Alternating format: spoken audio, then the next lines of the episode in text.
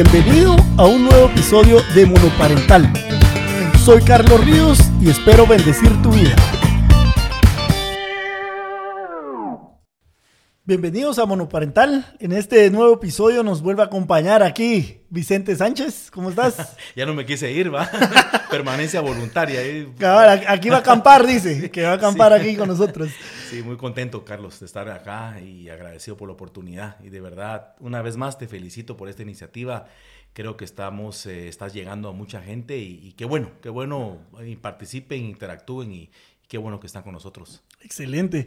Fíjate, Vicente, que hay, un, hay, algo que, que, yo anhelo en mi corazón, todavía no se ha cumplido, pero yo, yo, yo creo que el Señor lo tiene ahí en salmuera para mí. y es un, el tema que queremos hablar el día de hoy, que vos ya lo viviste. O sea, vos, vos pasaste de ser un, hogar monoparental y pues ahora estás otra vez felizmente casado. Entonces, em, para mí ese tema es la restitución. Eh, eh, el tema que queremos hablar hoy es la restitución. Y yo conozco muchos amigos, amigas solteras, eh, papás solteros, mamás solteras, y muchos de ellos están cerrados a eso. O sea, están cerrados en, el, en el concepto de que, bueno, no, yo no necesito un hombre. ¿Para qué? O sea, si mira todo lo que sufrí, mira todo lo que viví, yo soy más que suficiente para estar con mis hijos. Y, y, a veces cuando estamos en esta situación, por la mala experiencia que tuvimos, el dolor que tuvimos, a veces todavía seguimos entrampados y no hemos perdonado y no hemos salido de ahí, no buscamos la restitución. O sea, e, es, algo que decimos, nah, eso ya no es para mí, mejor me quedo solo. contanos un poquito eh, ¿cómo, ¿cómo, te fue a vos en eso, cómo te preparaste para llegar a eso. Sí, es una tendencia a pensar eso porque uno, eh, se, uno mismo se discrimina, uno, uno mismo se descalifica. Eh, cuando, cuando ha habido una separación, y independientemente de la causa que haya sido, uno tiende a culparse siempre y a pensar que uno ya no merece, y es que como hablamos, no es de merecimiento esto, es la gracia del Señor, ¿verdad? La que te da la oportunidad. Y llamemos que, no le llamemos separación, llamémosle el peor día nuestro, de nuestra vida, ¿verdad? Porque puede ser eh, un luto, Puede ser que, imagínate que hayas perdido un hijo, que te lo hayan matado, una enfermedad o en un país violento como este, una crisis económica donde hayas perdido todo, una enfermedad mortal como un cáncer que te hayan diagnosticado eh, o una, una separación. Pero llamémosle el peor día de nuestra vida. ¿Cómo hacemos? Eh, ¿Será que nos metimos ahí? Eh, muchas veces pudo haber sido por una decisión propia, ¿verdad? Malas decisiones en la vida. Pero otras veces no, porque en, el caso, por ejemplo, de una infidelidad, eh, a uno le tienden a decir, ah, te pusieron los cuernos, o, uno, piensa, uno, uno, piensa así, te pusieron los cuernos, ¿verdad? Uno piensa así, te fueron infiel. Pero ese no es el pensamiento que debemos tener. El pensamiento es, no, la otra persona decidió ser infiel. Eso me separa a mí de esa decisión. yo quedo libre para poder ser restituido, para poder, digamos, recuperarlo todo, porque eso quiere decir restitución. Es la capacidad, una vez más, de recuperarlo todo. Es una capacidad que se provoca, no es una capacidad que viene de la nada, ¿verdad? No es un, no es un paquete que te cae del cielo. La restitución al final del día es un proceso que empieza, una vez más, con levantarse y querer recuperarlo todo. Entonces, cuando uno cae en ese error de descalificarse, o victimizarse o la sociedad actual dice no necesito a nadie más y, yo la verdad es que sí creo que a menos que tenga uno un llamado muy especial para dedicarse a servir al Señor toda su vida, creo que no es bueno que el hombre y la mujer estén solos. hemos, sido, hemos sido diseñados para eh, estar acompañados, ¿verdad? Y eso es algo que, que, tal vez uno cree que ya no va a suceder, ¿va? y entonces hacemos compromisos y decimos solo con mi soledad, ¿va? Por ejemplo, o no me vuelvo a enamorar, ¿va? Totalmente, ¿para qué? Dijeron ustedes ahorita, ya lo sé. Pero esos son acuerdos que uno hace y, que empiezan justamente ahí, ¿no? Y tal vez dijiste algo, algo que, me, que me pasó a mí, bueno, que todavía me pasa. Tal vez cuando uno sufre una separación, una ruptura, no por fuerza lo que querés es este, tener relaciones sexuales o, otros temas que van acompañados de tener ese tipo de relación. Por ejemplo, a mí lo que más me falta, eh, eh, hay días que lo que más me falta es tener con quien sentarme a ver Netflix. Con quien decir, mira, vamos al cine. Alguien que esté pendiente, alguien que, que, te dice, mira, ¿cómo te fue hoy en tu día? O sea, esa compañía que tuve, por ejemplo, que yo tuve durante 15 años y que de la noche a la mañana ya no está este, te, afecta, o sea, te afecta como, como persona y, a veces uno lo que anhela es tal vez eso, eh, e, esa falta de, compañía.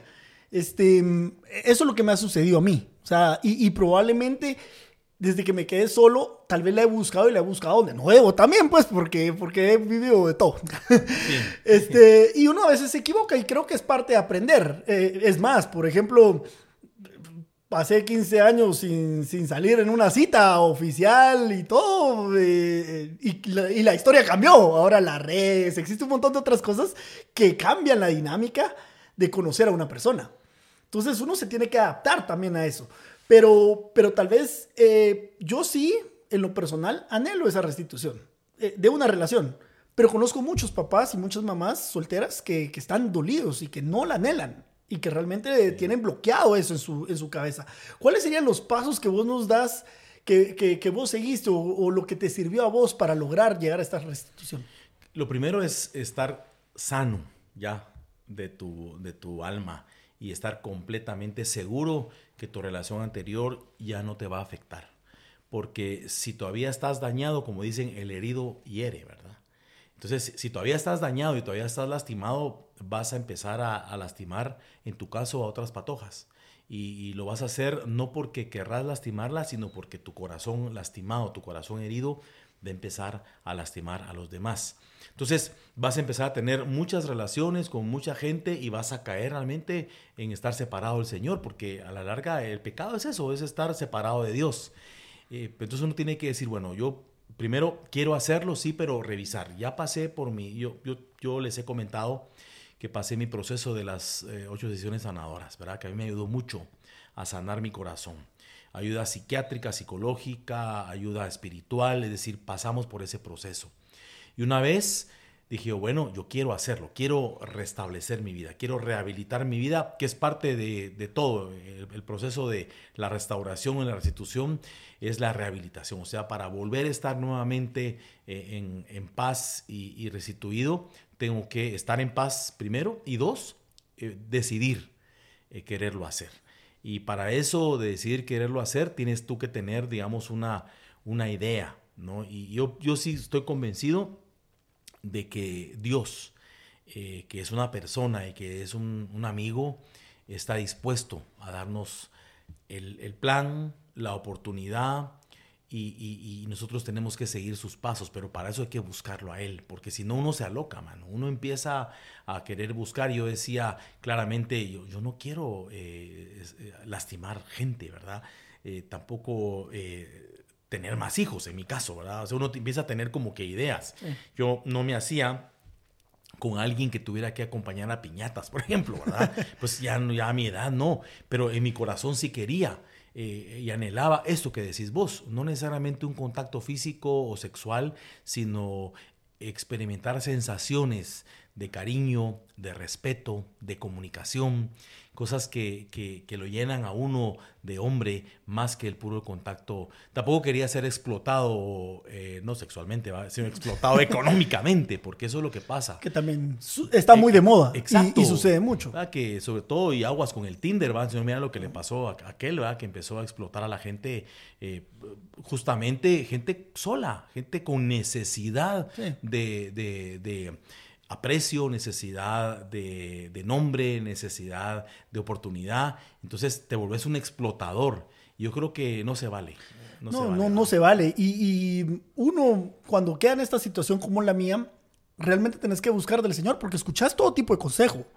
Yo escuché consejos que me decían, mira, Carlos, sos hombre, haz lo que querrás. O sea, no vas a tener otra oportunidad en tu vida de hacer lo que querrás. Y escuché ese tipo de consejo también, como también escuché el, otro, el otro consejo, ¿verdad? Vos guardate, Dios te va a restituir, etc. Entonces, este, pero en ese momento estás tan vulnerable que puedes, O sea, es cuestión de, momento en que te agarran para decir, ah, no, le voy a poner atención a este. Ah, no, mejor le voy a poner atención a este. Entonces puedes caer en lastimar a gente y, realmente no estamos para eso. O sea, hay gente que ya está muy dañada y muchas de, las de los mamá, las mamás solteras o los papás solteros están lastimados. Y, deben de buscar esa paz en el Señor, deben de volver a, a sanarse a ellos mismos para realmente poder buscar esta restitución. Claro, y, un modelo, porque es bueno tener modelos. Eh, el modelo, creo yo, es la vida centrada en el Evangelio. Cuando uno tiene ese concepto y uno entiende, bueno, ¿cómo es que el Señor Jesús me restituye a mí? Yo solo no lo podía hacer, ¿verdad? Porque estaba muerto en mis delitos y pecados.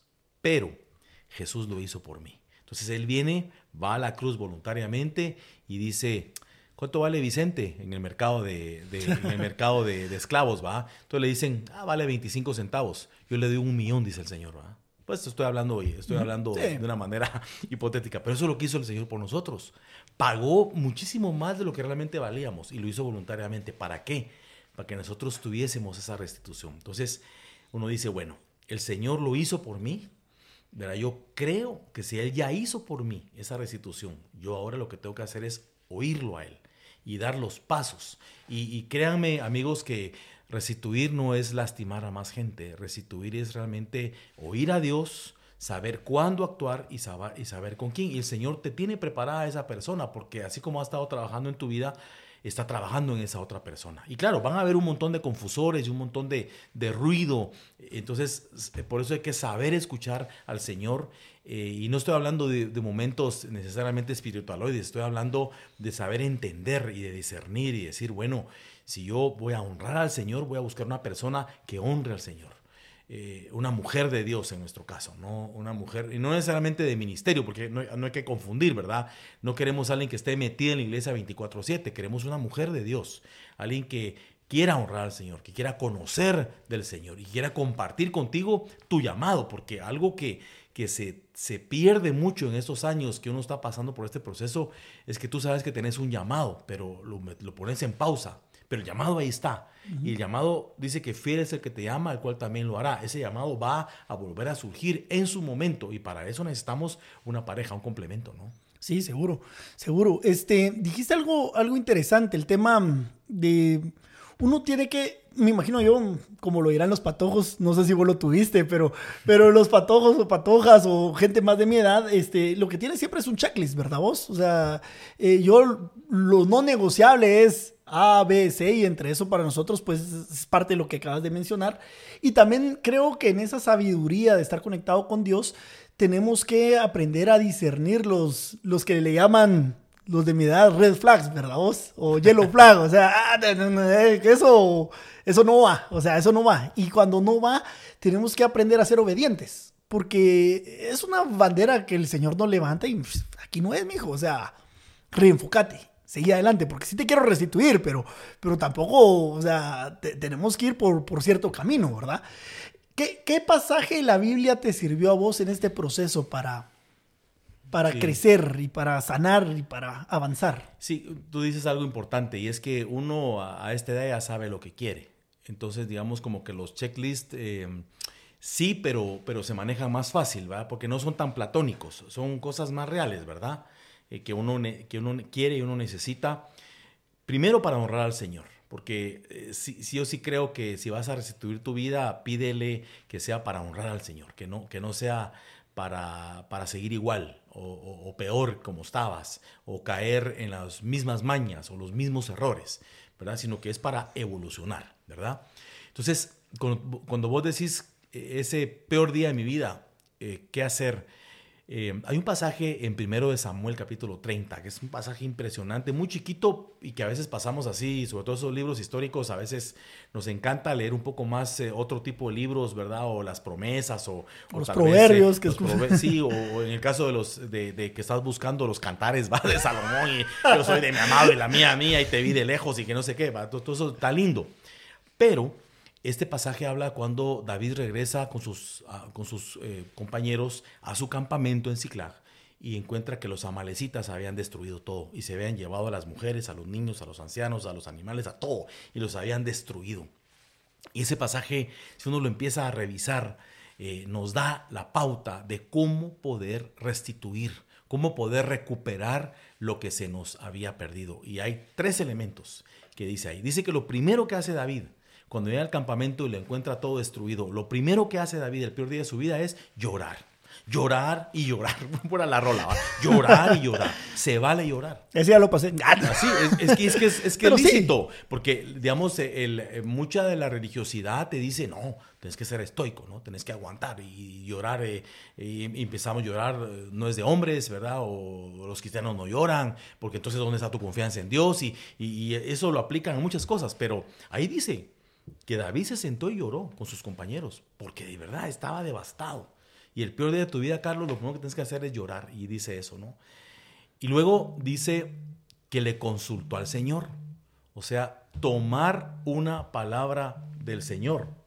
Eh, sino que él vino y le preguntó a Dios, Dios, ¿los debo perseguir? Y es lo que uno tiene que hacer. Dios está cercano, amigos. Dios no está hasta por allá y lo más lindo es que no tenemos que ir a través de nadie, ¿verdad? Dios está cercano. Dice que Jesús les dijo a sus discípulos, ya no les llamaré siervos, les, les llamo amigos.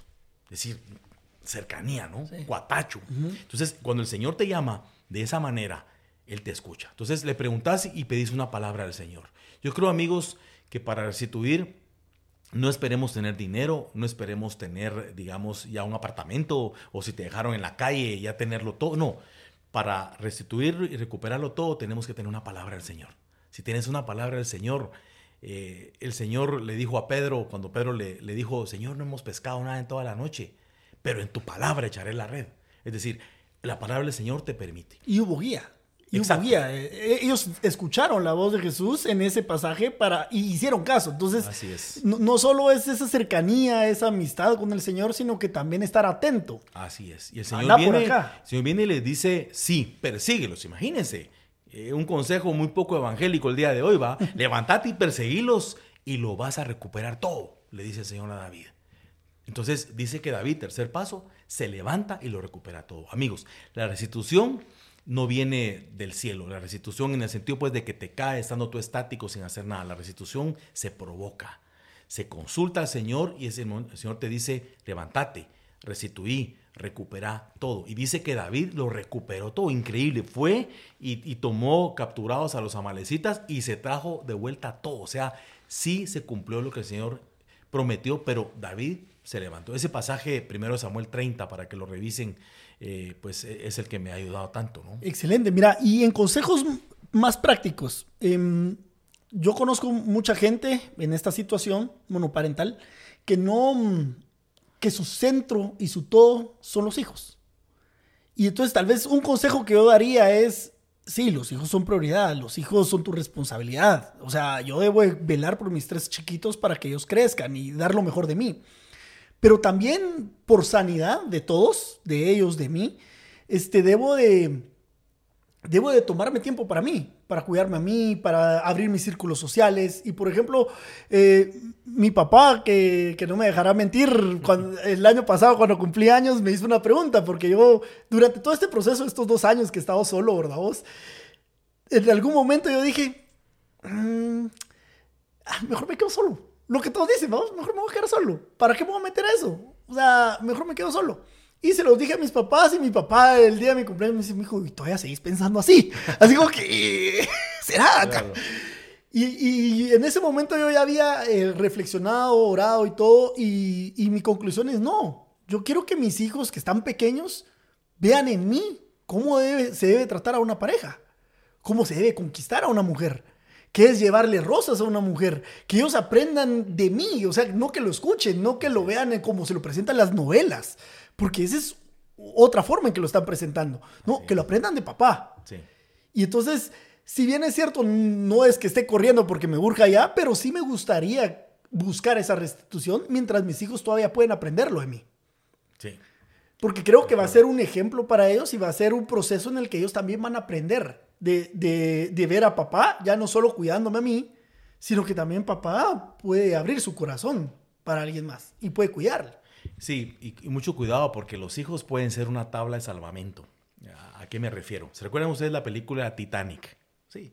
Cuando ya sucede la catástrofe. Viejísima, pues, viejísima. eh, pero yo- sí la vi. Pero yo no había nacido, que quede Ah, claro. pero, bueno, pero ¿se recuerdan ustedes que, que cuando el barco zozobra, la gente se aferra a lo que puede?